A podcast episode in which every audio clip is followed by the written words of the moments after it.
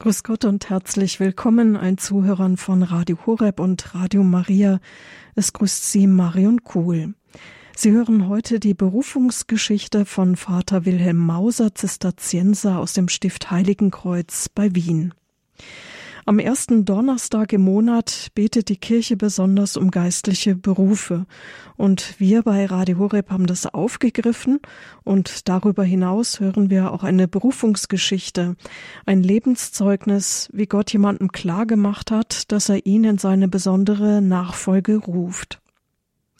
Viele meinen, das Lebensglück bestände darin, dass man reich ist, sich einer grenzenlosen Freiheit erfreut, seine Sexualität auslebt. Leben in Armut, Gehorsam, Keuschheit hinter Klostermauern für viele unserer Zeitgenossen unvorstellbar und geradezu verrückt. Wie kann man heute als junger Mann ins Kloster gehen? Und doch zeigt der Stift Heiligenkreuz bei Wien, dass viele Berufungen auch heute noch da sind. Vater Wilhelm Mauser erzählt uns, wie Gott ihn überzeugt hat, genau das zu tun. Grüß Gott, Vater Wilhelm. Grüß Gott freue mich, dass Sie dazu bereit sind, Ihre Berufungsgeschichte heute zu erzählen. Es war eine spontane Fügung. Ich bin dankbar für die Möglichkeit. Der eine oder andere ist vielleicht gerade schon ein bisschen gestolpert über den Begriff Frater, das heißt Bruder. Können Sie uns noch ein bisschen darüber sagen, wie ist das bei Ihnen im Kloster, diese Anrede? Nun, bei uns in Heiligenkreuz ist es so, dass alle Mitbrüder bis zu ihrer feierlichen Profess Frater genannt werden und ab der feierlichen Profess Pater. Pater ist lateinisch und heißt Vater, Frater ist Latein und heißt Bruder. Teilweise ist es ja so, dass nur Priester Pater genannt werden, aber wir wollten in Heiligenkreuz einfach ausdrücken, dass es eine Gleichheit gibt, sowohl zwischen Mönchen, die Priester sind, aber auch Mönchen, die nicht Priester sind. Beides ja gibt es ja bei uns Zisterziensern und deswegen werden alle die die feierlichen Gelübde abgelegt haben, das heißt versprochen haben, ihr ganzes Leben im Kloster als Mönch zu leben, mit Pater angeredet. Und soweit bin ich noch nicht. Ich habe letztes Jahr die zeitlichen Gelübde abgelegt und heiße deswegen Frater. Dann sind wir gespannt auf Ihre Geschichte. Dankeschön.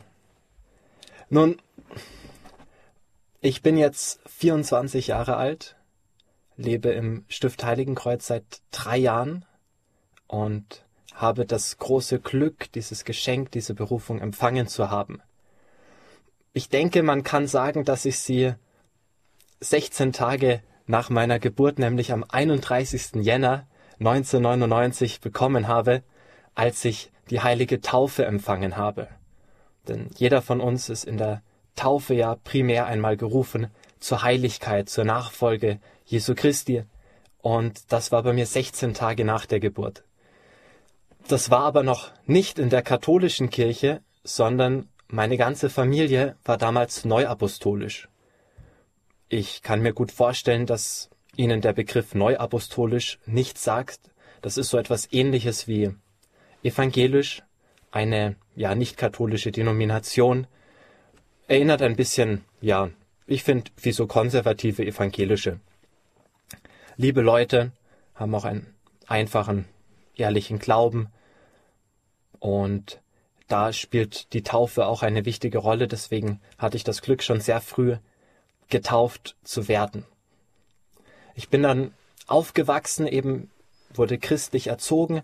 Wie sah damals mein Alltag aus, was das Glaubensleben anging? Also wir sind sonntags zum Gottesdienst gegangen. Da gab es auch eine Kinderkirche extra für Kinder, wo ich Unterricht hatte. Also ja, so ein bisschen Kinder, Religionsunterricht, wenn man so möchte. Ich habe mit meinen Eltern abends zusammen gebetet, sie haben mir aus der Kinderbibel vorgelesen und ich durfte letztlich von klein auf in dieser innigen Beziehung auch zum Herrn aufwachsen. Ich bin in den evangelischen Religionsunterricht gegangen und hatte dort auch letztlich meine erste Begegnung mit dem Mönchtum gehabt, die allerdings nicht allzu positiv war, und zwar über einen Film über Martin Luther, den wir geschaut haben.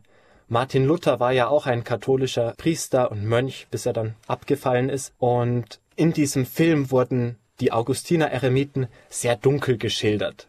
Und als ich mich mein Bruder, ich hatte später vier kleinere Brüder, zu der Zeit hatte ich nur zwei, der nächst kleinere gefragt hat, was ein, was ist ein Mönch überhaupt, konnte ich ihm sagen, also ein Mönch ist jemand, der den ganzen Tag betet. Und wenn er nicht den ganzen Tag betet, dann geißelt er sich selbst oder schrubbt den Fußboden. Also, das war mein Verständnis von Mönchtum, als ich so sieben, acht Jahre alt war. Ab Jahr 2005 begann sich vor allem mein Vater verstärkt für den katholischen Glauben zu interessieren. Auslöser war dafür die Antrittspredigt von Papst Benedikt XVI. Die wurde in den öffentlichen Medien ja überall abgedruckt und bis dahin hatte mein Vater ein sehr negatives, also einseitig negatives Bild über die katholische Kirche.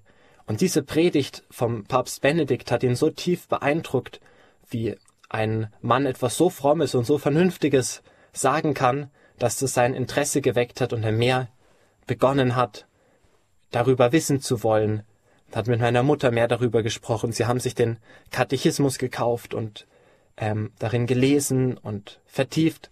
Und ja, durch Gottes Fügung war es dann 2009 möglich, dass meine Familie katholisch wurde. Das war für sie wirklich kein leichter Schritt, weil meine beiden Familien tief in ihrer eigenen christlichen Tradition verwurzelt waren und dass da jemand katholisch wird, das war schon sehr, sehr ungern gesehen. Es war also ein wirkliches Opfer, was meine Eltern da auch gebracht haben, aber sie sind zu der Überzeugung gekommen, dass die katholische Kirche mit all ihren menschlichen Unvollkommenheiten doch die Kirche ist, die Jesus letztlich gegründet hat. Und wenn man zu diesem Ergebnis kommt, dann sollte man auch konsequent sein, den Schritt machen und ja, konvertieren, auch wenn es schwierig ist. Das haben meine Eltern getan und ich bin ihnen sehr, sehr dankbar dafür. Und so wurde ich dann 2009 in die katholische Kirche aufgenommen. Ich war damals zehn Jahre alt, falls fast elf, also schon ein bisschen zu alt für den Erstkommunionunterricht und deswegen ist mein Heimatpfarrer immer zu uns gekommen, um ja mir Erstkommunionunterricht zu geben. Das hat mich auch sehr geprägt, weil es war ein frommer, gläubiger Priester, der mit viel Liebe auch vom Evangelium gesprochen hat. Ich wurde dann auch Ministrant, habe jeden Sonntag und auch unter der Woche manchmal ministriert. Und ich weiß noch, ich war circa elf Jahre alt, als der Pfarrer in der Predigt gesagt hat, ja, es ist traurig, die jungen Männer von heute, die jungen Leute, die sind sich alle zu schade dafür, um irgendwie Priester zu werden. Da habe ich mir gedacht, na, das stimmt gar nicht. Ich bin mir überhaupt nicht zu schade. Ich möchte gerne Priester werden. Ich möchte gerne tun, was ein Priester tut, nämlich die Sakramente spenden, das Evangelium verkünden. Und dieser Wunsch, als Priester Gott zu dienen, hat mich letztlich seit dieser Zeit nicht mehr verlassen. Auch wenn man mich später in der Schule gefragt hatte, ja, was willst du mal werden? Ich habe immer gesagt, ich möchte Priester werden. Ich habe dann auch begonnen, geistliche Romane so zu lesen. Es gibt ja so schöne Bücher von Wilhelm Hühnermann über die verschiedenen Heiligen. Und als ich zwölf Jahre alt war und man im Rallye-Unterricht mal darüber gefragt wurde, was sind eigentlich so, was ist euer Idol und was ist euer Vorbild, habe ich gesagt, Jean-Marie Vianney, also der Pfarrer von Ars, und Giuseppe Sato, Papst Pius X., von beiden hatte ich gerade so einen schönen Roman gelesen und ja, habe also mit Begeisterung auch gesagt, ich möchte gerne Priester werden. Ich war überzeugt katholisch, habe mein Glauben auch sehr geliebt. Ich war traurig, dass kaum einer meiner Klassenkameraden mit dem irgendwas anfangen konnte, aber das hat eigentlich nur den Wunsch genährt, ihnen die Schönheit des Glaubens näher zu bringen. Worunter ich schon etwas gelitten habe, war, dass ich bis dahin quasi der gläubigste Mensch war, den ich kannte. Und das ist irgendwie ein, ein mieses Gefühl, wenn man so seinen Glauben lebt und eifrig ist, aber gefühlt der Einzige ist in seinem Alter, der das jetzt so ernst nimmt. Das sollte sich dann aber ändern, als ich mit 16 Jahren Stift Heiligenkreuz kennenlernte. Wie das dann genau vor sich ging, das erfahren Sie nach der kurzen Musikeinspielung.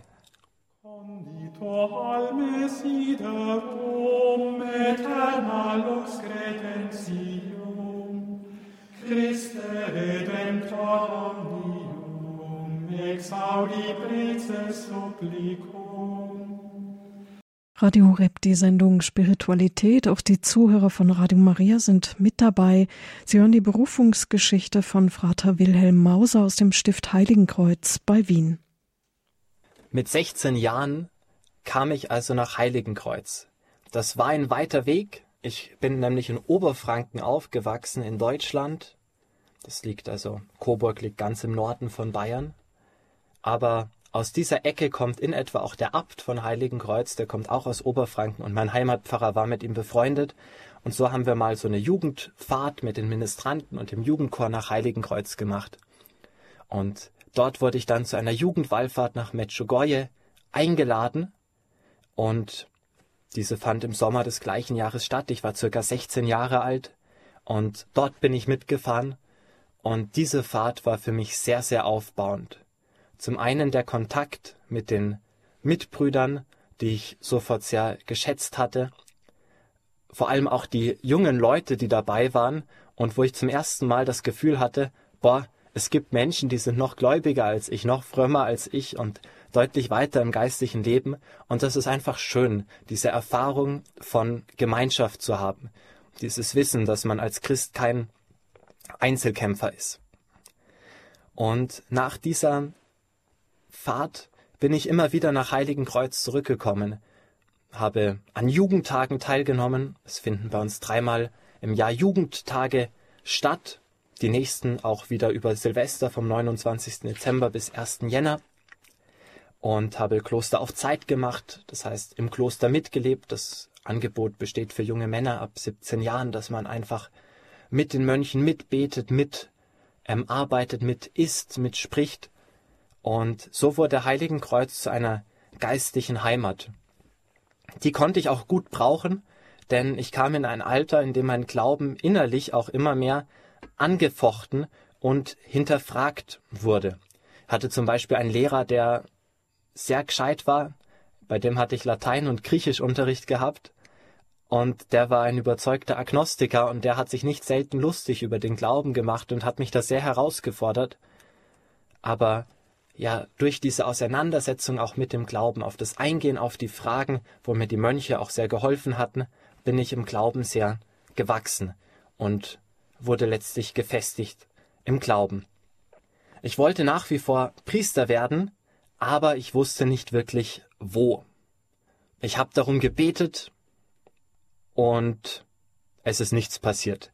Einmal weiß ich noch genau, da wollte ich den Herrn wirklich erpressen und ja, ich wollte mich nicht festkleben, aber ich habe mich für vors Kreuz hingekniet und habe gesagt, Herr, ich bleib jetzt so lange hier knien, bis du mir sagst, wo ich hingehen soll. Bedauerlicherweise war der Herr nicht allzu sehr beeindruckt von meinen Erpressungsversuchen und hat geschwiegen. Und so musste ich warten. Zur gleichen Zeit habe ich dann auch so langsam die Schönheit des weiblichen Geschlechtes immer mehr wahrgenommen, was zuvor weniger der Fall gewesen ist. Und ich saß in den Pausen recht oft bei Mädels. Es gab so eine Mädelsecke, wo eigentlich nur Mädels saßen und ich. Und hab mich mit ihnen unterhalten und ja, dann kam auch der Wunsch auf, ja, sollte ich vielleicht doch heiraten. Ist ja auch schön. Aber letztlich habe ich in meinem Herzen doch gewusst, das ist nicht dein Weg. Ich habe mich dann noch ein paar Mal verliebt einmal auch in der Oberstufe in einer Klassenkameradin und ja, in der Abi-Zeitung, das weiß ich auch noch, da wurden wir beide dann als Traumpaar bezeichnet, worüber ich sehr schmunzeln musste, weil jetzt, naja, wird der männliche Part davon Priester. Auch so war diese Zeit von Schwierigkeiten in der Gottesbeziehung geprägt. So viele geistliche Autoren reden von einer Beziehung mit Gott und mir ging es beim Beten so, als ob ich nicht selten gegen eine Wand sprechen würde. Und das hat mich frustriert, ein bisschen auch entmutigt. Aber ich durfte letztlich, ja, auch durch diese Trockenzeiten hindurch immer wieder wachsen. Für mich war in dieser Zeit dann das Bild von Christus als dem König, dem ich diene und Willen ich mit meinem ganzen Willen versuche zu erfüllen, ein sehr tragendes Gottesbild. Beziehung, dieses Wort fand ich immer etwas schwierig, weil ich musste immer an eine Beziehung mit einem Mädchen denken und das ist so voll mit Emotionen und ähm, emotional intensiv und teilweise war das beim Gebet halt einfach überhaupt nicht so. Und deswegen mochte ich dieses Wort nicht so sehr. Aber dieses Dienen, im Dienst Gottes stehen, im Dienst Gottes, der mich liebt, damit konnte ich dann durchaus etwas anfangen. Zu meiner großen Freude konnte ich dann auch meinen Heimatpfarrer überzeugen, zumindest einmal in der Woche eucharistische Anbetung für Berufungen zu machen. Und er hat gedacht, das funktioniert bestimmt nicht, da kommt keiner. Schlussendlich sind dann deswegen noch mehr Leute zur heiligen Messe gekommen als davor. Und ja, seitdem sind aus dieser Region auch schon drei Leute nach Heiligenkreuz zum Studium gekommen.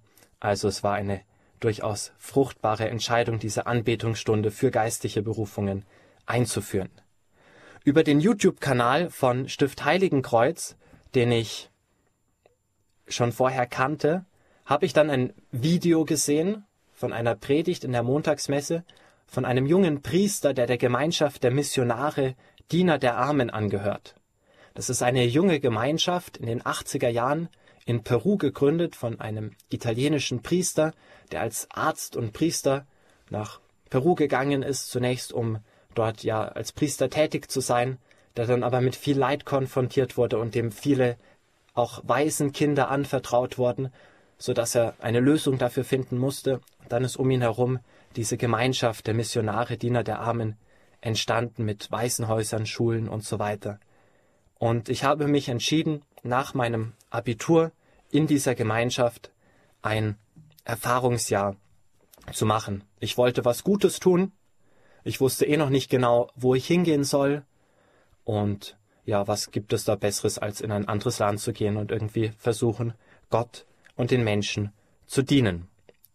Ich bin also direkt nach dem Abitur nach Peru gegangen und ja, mein Alltag dort lässt sich vielleicht so beschreiben, also am Vormittag, also ich habe in der Gemeinschaft mitgelebt, hatten wir es gefrühstückt, also na, zuerst Anbetung und Gebetszeiten, dann die Kinder aufwecken, teilweise auch schon vorher, dann Frühstücken, Haus putzen, bisschen studieren, also Katechismus und andere geistliche Schriften. Ich hatte gearbeitet in der ähm, Wäscherei beziehungsweise in der Schneiderei, äh, nicht in der Schneiderei, in der im, im Wäschelager, wo die Wäsche sortiert wurde. Ich habe Schulunterricht gegeben in entlegenen Bergdörfern. Teilweise musste man da auch mit dem Auto hinfahren, dann hat es etwas länger gedauert. Und dann mittags und nachmittags hatte ich mich um eine Kindergruppe zu kümmern von Kindern im Alter von sechs bis acht Jahren, die großteils aus schwersten Verhältnissen kamen, keine, kind, keine Eltern hatten, körperliche oder sexuelle Gewalt gesehen oder teils selbst am eigenen Leib auch erlebt haben. Es war nicht sehr einfach und es war trotzdem ein, ein sehr schöner Dienst, den ich dort verrichten durfte. Eines Tages weiß ich noch, habe ich versucht, mit den Kindern Hausaufgaben zu machen und sie haben einfach überhaupt nicht gefolgt. Ich hatte ihnen gesagt, sie sollen bitte ruhig sein und arbeiten und sie haben halt einfach gemacht, was sie wollten und ich war wirklich frustriert. Und ich habe mir dann gedacht, da, die verdienen das überhaupt nicht, hier in diesem schönen Haus zu sein, hier, wo es ihnen so gut geht. Hier haben sie alles, was sie brauchen und sie benehmen sich doch so schlecht.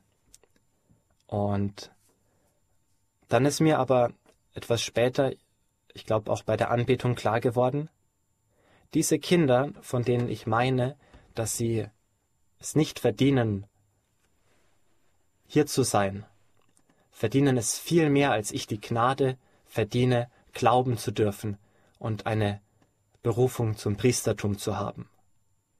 Also, wie erhebe ich mich über diese Kinder und sage, sie verdienen es nicht. Ich verdiene es viel weniger, Gott zu kennen und ihm zu dienen. Es war dann für mich auch ein großer innerer Kampf, ob ich nicht vielleicht doch einfach bei dieser Gemeinschaft in Peru bleiben sollte. Keine einfache Zeit.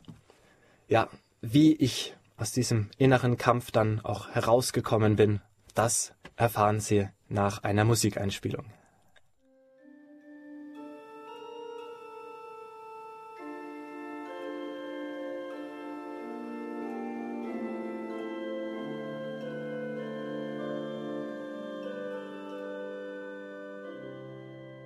Ein Choralvorspiel aus dem Stift Heiligenkreuz hier bei Radio Horeb und Radio Maria. Heute hören wir die Berufungsgeschichte von Vater Wilhelm Mauser. Er lebt seit drei Jahren im Stift Heiligenkreuz. Wir sind gespannt, wie es dann weiterging. Noch bin ich ja nicht im Stift Heiligenkreuz, sondern befinde mich in Peru und ringe mit der Frage, ob ich nicht vielleicht dort in dieser Gemeinschaft der Missionare, Diener der Armen, die ich in diesem Jahr sehr schätzen gelernt habe, bleiben soll. Nun war mein Plan, nach einem Jahr wieder zurückzugehen, und deswegen hatten meine Eltern eines Tages dann gedacht, ja, sie können für mich schon mal eine Unterkunft organisieren. Und da gab es eine ganz interessante Fügung. Ich war gerade in Peru und habe mit einem Priester gesprochen über ein Buch, was ich gerade lese, und der hat mir gesagt, ja, liest das besser nicht. Es ging über einen Exorzisten, lies lieber Teresa von Avila, die Seelenburg. Und ich gehe in die Bibliothek, hole dieses Buch von Teresa von Avila, eine Karmelitin, ja die Gründerin der unbeschuhten Karmelitinnen, und beginne dieses Buch zu lesen, und dann ruft mich der Obere der Gemeinschaft und sagt mir, du hast eine E-Mail bekommen von deinen Eltern, komm mal, und dann gehe ich hin, lese diese E-Mail, und meine Eltern schreiben mir, ja, wir haben jetzt mal eine Unterkunft organisiert fürs Studium. Du kannst bei im Gästehaus von unbeschuhten Karmelitinnen wohnen. Und das war für mich eine Fügung, die mir gezeigt hat, ja, ich glaube, der Herr will auch, dass ich wieder in den deutschsprachigen Raum zurückkomme. Am Ende des Jahres gab es dann noch Exerzitien, die auch dieser Frage der Berufung gewidmet waren. Herr, wo willst du hingehen? Und ich weiß noch, als das Nun lässt du Herr deinen Knecht in Frieden scheiden bei der Komplett im gregorianischen Choral auch gesungen wurde, was in der Gemeinschaft dort sehr selten vorkam, dann musste ich an Heiligenkreuz denken und habe mir gedacht, ja, vielleicht sollte ich doch einfach nach Heiligenkreuz gehen. So schnell ging's dann aber auch nicht. Ich bin zurückgekommen in meine Heimat und habe in Heiligenkreuz der Hochschule Theologie begonnen, äh, begonnen Theologie zu studieren. Ich hatte jetzt eine Klarheit, dass es meine Berufung ist, ein missionarischer Priester in einer Gemeinschaft im deutschsprachigen Raum zu werden. Aber welche Gemeinschaft? Das wusste ich immer noch nicht. Und so begann ich erstmal in Heiligenkreuz Theologie zu studieren, denn wenn man Priester werden möchte, muss man erst Theologie studieren. Das heißt, ich mache nichts Verkehrtes. Und so habe ich in Meierling im Studentenheim gewohnt und studiert. Wenn man dort wohnt, hat man einen großen Vorteil, denn die Karmelitinnen beten sehr fleißig für einen. Und ihre Gebete haben mich dann auch getragen und geführt und mir geholfen, meine Berufung zu finden, da bin ich mir sicher. Ich bin dann noch zur Legion Mariens gekommen, relativ schnell. Pater Karl sagt ja, das ist die beste Vorbereitung für das Priestertum. Und das habe ich ihm auch geglaubt. Und ja, war dann einige Jahre bei der Legion Mariens, habe dort gebetet, aber auch mich eifrig an Apostolaten beteiligt, vor allem im Pflegeheim und in einer irakischen Gemeinde in Wien. Während der Ferien schaute ich mir immer wieder verschiedene Gemeinschaften an, zum Beispiel auch die Passionisten, die haben mir gut gefallen, denn das ist auch ein Orden, der eigentlich für die Volksmission, also für die Evangelisierung, gegründet wurde. Aber bei allen Gemeinschaften, wo ich war, gab es dann immer wieder so Momente, wo ich mir gedacht hatte, wow, das ist schön, aber ich glaube, vielleicht solltest du doch woanders hingehen. Und bei den Passionisten war es zum Beispiel so, da habe ich Kloster auf Zeit gemacht, mitgelebt und habe dann einer Pfarrveranstaltung dort teilgenommen. Und da ist ein Mann, kommt rein, fragt mich, wo kommen Sie denn her? Sage ich, ja, ich komme aus Heiligenkreuz, studiere dort. Und dann sagt er mir, ta, da müssen Sie hingehen. Die machen so eine gute Arbeit dort. Gehen Sie nach, gehen Sie nach Stift Heiligenkreuz. Und dann sehe ich, wie an der Wand hinten ähm, so ein Kreuz hängt, was genauso ausschaut wie das, was bei uns in der Stiftskirche ist und denke mir so, ja, vielleicht sollte ich das tatsächlich machen. Aber ich dachte mir, ich bin doch ein aktiver Mensch und so früh aufstehen jeden Tag und so viele Stunden in Gemeinschaft beten. Gibt es nicht noch was Einfacheres? Ich will doch eigentlich nur ein missionarischer Priester sein. Und ja, als ich dann 21 war, beziehungsweise 20, ähm, habe ich im Sommer eine Studentin, eine ehemalige Studentin aus Heiligenkreuz besucht, die Benediktinerin geworden war und die meinte zu mir, also Willi, so hieß ich vorher, jetzt schau dir den Sommer noch alles an, was dir anschauen möchtest und dann gib dir ein halbes Jahr Zeit und dann trittst vor ein. Da habe ich mir gedacht, ja, du hast gut reden. Zum Glück bist du nicht meine geistliche Begleiterin oder mein geistlicher Begleiter. Ich habe das dann mal so nebenbei meinem geistlichen Begleiter erzählt und der meinte, ja, also das mit dem halben Jahr, das klingt ganz gut. Ich habe mir gedacht, na servus, ich bin mir aber gar nicht sicher, was ich jetzt genau machen soll.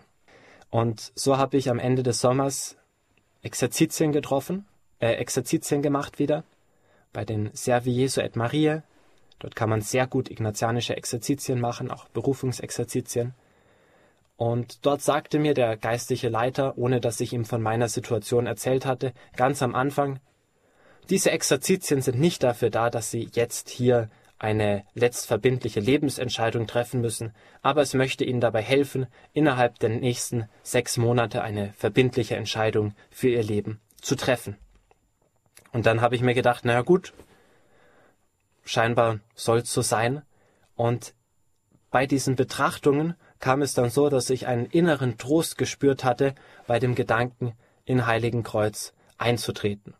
Und nach diesen Exerzitien konnte ich dann sagen, ja, also, wenn der Herr jetzt nicht irgendwie die Notbremse ein anzieht, kann ich mir eigentlich sicher sein, dass das der richtige Weg ist. Ich habe dann noch eine Fasten-Challenge gemacht Anfang des Jahres, die nennt sich Exodus 90.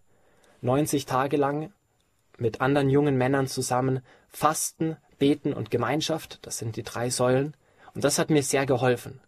Diese Fasten-Challenge, die verpflichtet einen unter anderem dazu, jeden Tag Lectio Divina zu machen. Also 20 Minuten die Heilige Schrift zu lesen, darüber nachzudenken und damit zu beten. Ich wusste, dass es gut ist, aber ich war immer zu faul dafür. wollte mir nie die Zeit nehmen. Und dadurch, durch diese Exodus Challenge, habe ich das gemacht und während ich das gemacht habe, die Schrift betrachtet habe, sind so sämtliche Vorurteile, die ich auch vor Heiligenkreuz hatte, dass das nicht zu mir passt, weil ich doch ein aktiver junger Mann bin und ähm, ja, dass das alles nicht richtig sei.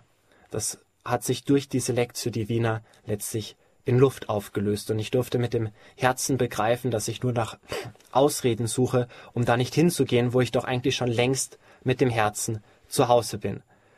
Und so konnte ich dann vor drei Jahren in Heiligenkreuz in dieser schönen Gemeinschaft eintreten.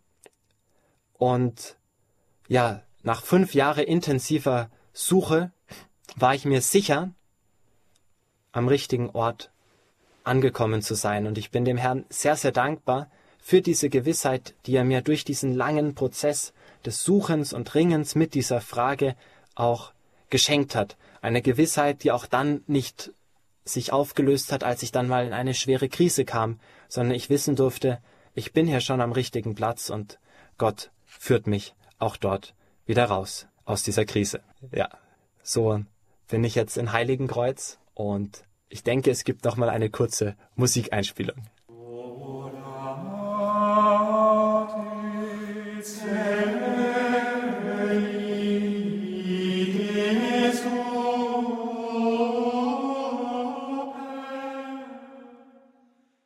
Liebe Zuhörer von Radio Horeb, Radio Maria, das war die Berufungsgeschichte von Vater Wilhelm Mauser aus dem Stift Heiligenkreuz bei Wien.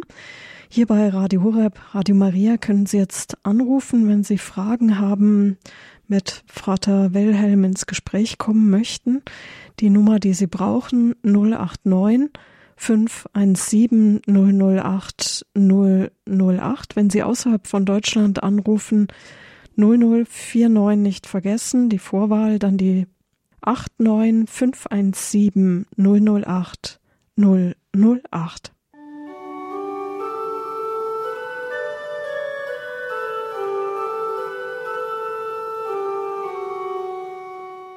Radio Horeb, die Sendung Spiritualität. Auch die Zuhörer von Radio Maria Südtirol sind mit dabei. Die Berufungsgeschichte von Vater Wilhelm Mauser aus dem Stift Heiligenkreuz bei Wien haben Sie gehört. Mein Name ist Marion Kuhl. Sie dürfen jetzt anrufen hier bei Radio Horeb unter der 089 517 008 008. Außerhalb von Deutschland 0049 die Vorwahl nicht vergessen. Wir haben einen ersten Anrufer in der Leitung, Herr König aus Memmingen. Grüß Gott. Ja, hallo. Hallo. Mein Name ist Kühn. Ja, hallo, Pater Wilhelm, Grüße. Sie ja, ich darf anfangen, okay. Ja. Ich habe eben mit, mit viel Interesse Ihre Berufungsgeschichte verfolgt. Ich bin dienstlich viel im Auto und höre dann immer auch Radio Horeb und war jetzt ganz fasziniert von, von Ihrer Erzählung zu Ihrer Berufung. Mhm.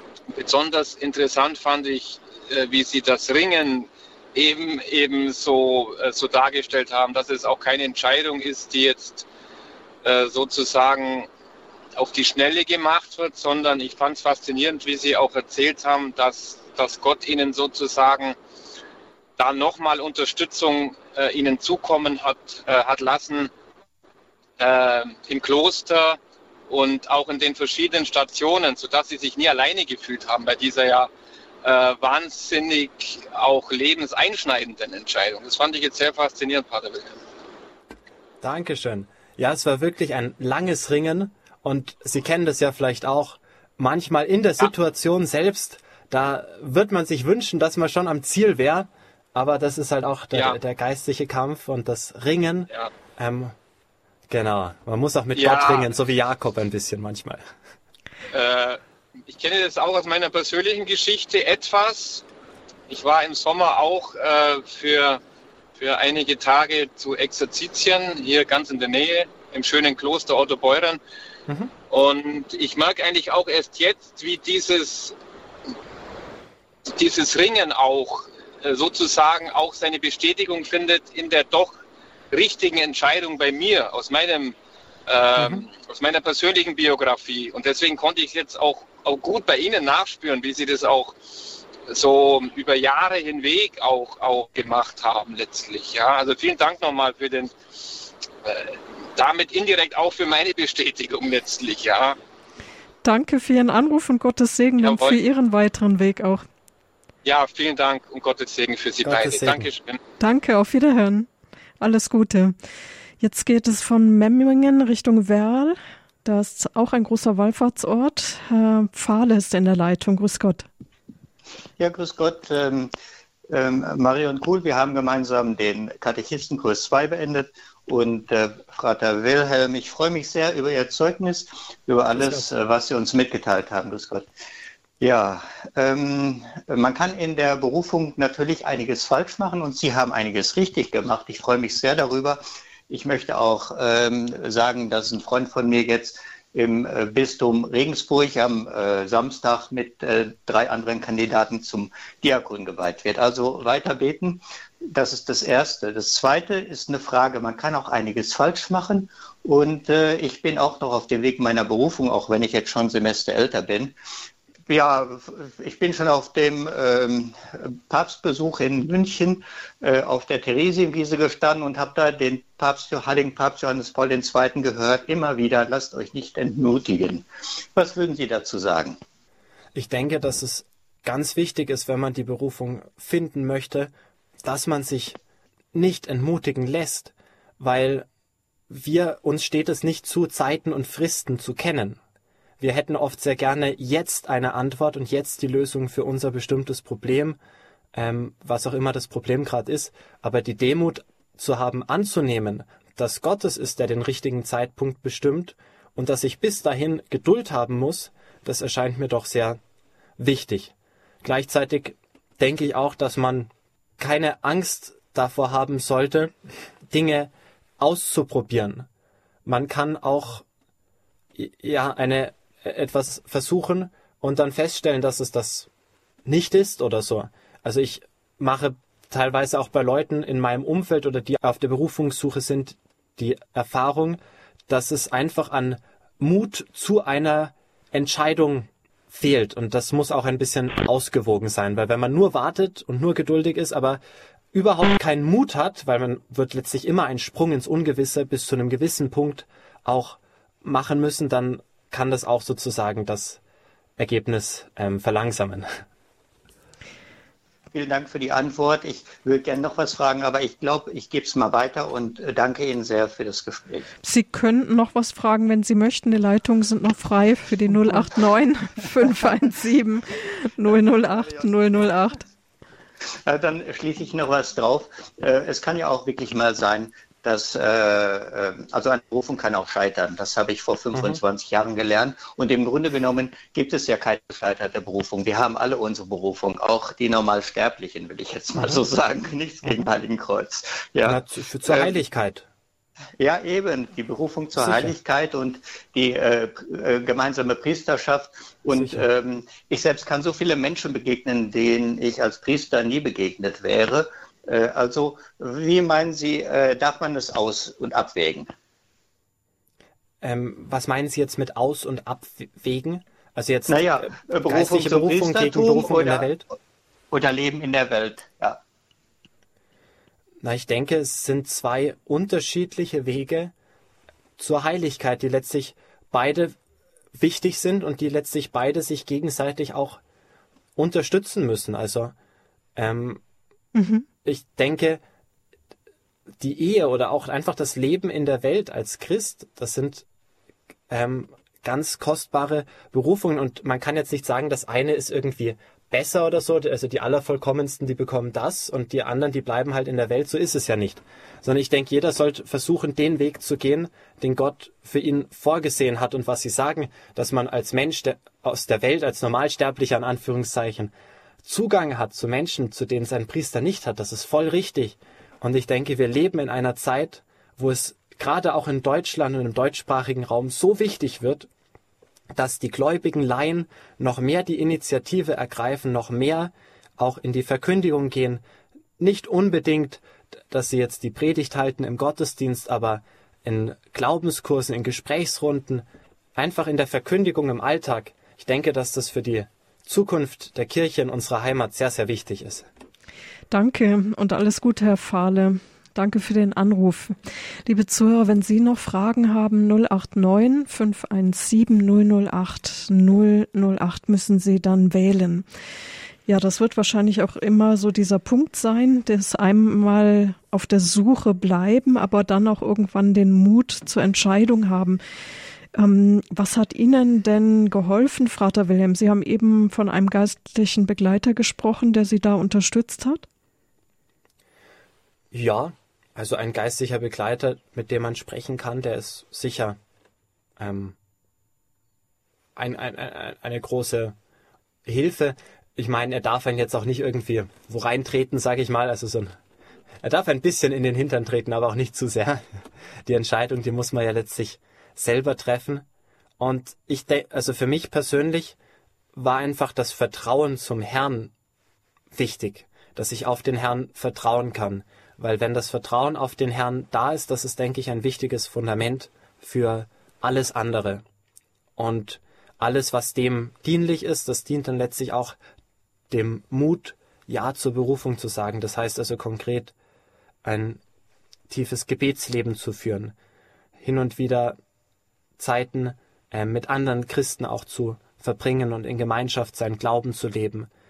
Exerzitien, die Lektüre von Büchern und ja, einfach Großmut. dass man schaut, was haben andere Menschen schon für den Herrn getan und ähm, sich von ihrem Beispiel inspirieren lassen. Und für mich waren große Menschen in meiner Umgebung, also ich war immer sehr von Pater Bernhard und Pater Karl zum Beispiel aus Heiligenkreuz beeindruckt. Ähm, Leute, die mir Mut gemacht haben und die mir gezeigt haben, was mit Gottes Gnade und Hilfe möglich ist und solche Beispiele zu haben. Und ja, das war für mich etwas sehr Unterstützendes. Mhm. Vater Wilhelm, ähm, wie war denn die Reaktion Ihrer Eltern oder Geschwister, als Sie gehört haben, Sie treten in Heiligenkreuz ein? Nun, das hat sie überhaupt gar nicht überrascht. Ich wollte ja Priester werden, seit ich elf bin. Und Heiligenkreuz kennen sie und schätzen sie soweit auch. Meine Eltern waren ganz froh, dass ich nicht in Peru geblieben bin. Im Vergleich dazu ist Heiligenkreuz ja ein Katzensprung nur entfernt. Und ja, was ich viel interessanter noch fand, war, wie positiv die Reaktionen von meinen Klassenkameraden schlussendlich waren, als ich Abitur immer noch gesagt habe, ja, ich möchte Priester werden. Man würde erwarten, dass das, naja, man da so irgendwie belächelt wird, aber im Gegenteil, die haben eigentlich ausnahmslos ihren Respekt dafür bekundet, dass ich so Prinzipien habe und dass ich diesen Weg gehen möchte und meinen, das passt zu mir. Und ja, dieses sehr positive Feedback, gerade auch von meinen Klassenkameraden, das hat mich doch sehr überrascht, auch positiv. Wir haben jetzt jemanden in der Leitung. Jetzt weiß ich nicht so ganz, ob sie auf Sendung gehen möchte oder nicht. Grüß Gott. Hallo? Ein, ja, Sie sind auf Sendung. Haben Sie noch einen Beitrag jetzt zur Sendung? Ja, und zwar liegt bei mir immer obendrauf das Buch ähm, Faszination Kloster, also Heiligenkreuz. Ähm, und da lese ich immer wieder gerne dran. Das ist jetzt eine sehr, sehr gute Ergänzung. Herzlichen Dank. Und ähm, also da ist dann auch diese eine Stelle, wo ja, wo ähm, wo das auch als Fügung des Himmels ja beschrieben wird von Pater Karl, dass ähm, sieben ähm, in dem Fall Ordenseintritte waren ähm, und ähm, sieben äh, ähm, sich zu einer Ehe entschieden haben. Also beim Hören habe ich mir oft gedacht, man muss ja doch wahrscheinlich ähm, für das Klosterleben auch sehr stabil und belastbar sein. Sie sagten, ähm, aktive junge Männer, denke ich mir schon, dass es die ja da erst recht gibt. Ähm, ja, das, das war jetzt ein etwas unbedarfter Beitrag von mir. Vielen Dank. Danke. Na, da haben Sie vollkommen recht. Man muss durchaus stabil und belastbar sein, sowohl um im Gemeinschaftsleben zu funktionieren. Es ist ja nicht so einfach, in so einer Gemeinschaft wirklich miteinander zusammenzuleben. Und man hat ja auch wirklich was zu tun. Also ich bin jetzt zum Beispiel gerade unmittelbar vor der Sendung war ich im Schulpraktikum, habe dort auch einen Rallye-Unterricht gehalten für eine vierte Klasse mit Beichtvorbereitung, was ja schön war, und komme an und unmittelbar danach geht es jetzt weiter mit dem mit diesem Radiobeitrag. Also es ist wirklich auch was zu tun, es ist was los und das ist auch auch gut so, dass man ja von dem, was man empfängt, als Mönche sind wir Betende, die viel beten und auch viel empfangen, dass man da etwas weitergeben kann. Das passt sehr gut. Also die Kontemplation soll die Basis für die Aktion sein und ja, mhm, Sie haben völlig recht, auch mit Ihrer Beobachtung. Danke für den Anruf. Alles Gute Ihnen. Das Buch äh, Faszination Kloster Heiligenkreuz, wenn sich gerade jemand fragt, was ist das für ein Buch? Ähm, pah, ich muss gestehen, ich habe es gar nicht gelesen. Ähm, Pater Karl ist, glaube ich, der Autor und er schreibt darin über Heiligenkreuz und was halt das Mönchtum so ausmacht. Okay. Aber ich bin nicht durch dieses Buch zum Kloster gekommen. Sie haben einen straffen Tagesplan, wenn man den mal so sieht. 5.15 Uhr beginnen die Vigilien, die ersten Gebete in mhm. wahrscheinlich im Winter einer kalten Kirche. Ganz so tragisch ist es nicht. Also da sind wir jetzt auch, wir sind nicht keine Sadisten oder so. Also es gibt eine Bernardi-Kapelle, die ist etwas kleiner und die hat sogar eine Fußbodenheizung, sodass wir nicht so erbärmlich frieren müssen, wie wir es in der großen Kirche müssten. Wie viele Mitbrüder sind Sie? Was, wie groß ist die Gemeinschaft mittlerweile in Heiligenkreuz? Also im Kloster selbst dauerhaft vor Ort sind vielleicht 40 Mönche, die also wirklich halt dort sind. Und dann haben wir verschiedenste Pfarren, die wir betreuen und drei to Tochterklöster, die zu uns gehören. Eines in Wiener Neustadt, direkt bei Wien, ein anderes in Bochum-Stiepel im Ruhrgebiet und ein weiteres, was wir vor kurzem erst gegründet haben, vor wenigen Jahren, Neuzelle in Brandenburg. Und alles zusammen sind wir gut 100 Mönche. Eine stattliche Zahl. Sind wir dankbar darum, dass es so viele Berufungen doch gibt, ähm, wo sie woanders auch vielleicht zurückgehen. Ein schönes Zeugnis. Ihr Altersdurchschnitt im Kloster ist, glaube ich, auch noch ziemlich jung, wenn man so Bilder zumindest sieht, oder? Das stimmt. Und gerade in Heiligenkreuz, da sind besonders viele Junge. Wenn man dann mal feierliche Profess hat, dann wird man auch eher in ein anderes Priorat geschickt oder auf die Pfarre. Aber zum Beispiel mit mir zusammen sind vier andere junge Männer eingetreten. Wir waren damals alle unter 21 beziehungsweise ja, 22 im Noviziat. Ich war der Älteste. Und ja, im Jahr danach gab es einen, das hing auch mit Corona zusammen. Jetzt gibt es sieben Novizen. Also es besteht Grund zur Hoffnung, dass Heiligenkreuz auch in Zukunft nicht aussterben wird. Vielen Dank, dass Sie uns Ihre spannende Geschichte erzählt haben, Vater Wilhelm. Danke Ihnen, liebe Zuhörer, fürs Dabeisein. Sie können dieses Zeugnis auch noch einmal nachhören in der Mediathek von Radio Horeb unter www.horeb.org. Wird es bald zu finden sein oder Sie können beim CD-Dienst anrufen unter der 08328 921 120. Berufung können wir nicht machen, aber wir können darum beten. Und eine der expliziten Bitten von Jesus Christus bittet den Herrn der Ernte, Arbeiter in seine Ernte zu schicken. Das wollen wir tun. Am Ende dieser Sendung mit einem Gebet von Johannes Paul II., das er zu einem Weltgebetstag um geistliche Berufe geschrieben hat. Dann beginnen wir im Namen des Vaters und des Sohnes und des Heiligen Geistes. Amen. Amen. An dich, Herr, wenden wir uns voll Vertrauen Sohn Gottes, vom Vater zu den Menschen aller Zeiten und in allen Enden der Erde ausgesandt. Dich rufen wir an auf die Fürsprache Mariens, deiner und unserer Mutter. Lass es in der Kirche niemals an Berufungen fehlen, besonders an jenen der vollkommenen Hingabe an dein Reich. Jesus, einziger Retter des Menschen, wir bitten dich für unsere Brüder und Schwestern, die ihr Ja gesprochen haben zu deinem Ruf zum Priestertum, zum gottgeweihten Leben und zur Mission. Bewirke, dass ihr Sein sich Tag um Tag erneuere und gelebtes Evangelium werde. Barmherziger und heiliger Herr, sende stets neue Arbeiter aus für die Ernte deines Reiches. Hilf denen, die du rufst, dir in dieser unserer Zeit nachzufolgen. Lasse sie, die dein Antlitz betrachten, mit Freude jener großartigen Sendung entsprechen, die du ihnen zum Wohl deines Volkes und aller Menschen anvertraust. Du unser Gott, der du mit dem Vater und dem Heiligen Geist lebst und herrschest von Ewigkeit zu Ewigkeit. Amen. Amen. Vielen Dank, Vater Wilhelm, und alles Gute für Ihren weiteren Weg. Vielen Dank. Danke auch an Vater Willibald für die Technik in Heiligenkreuz im Studio. Mein Name ist Marion Kuhl. Ich wünsche Ihnen alles Gute, Gottes Segen.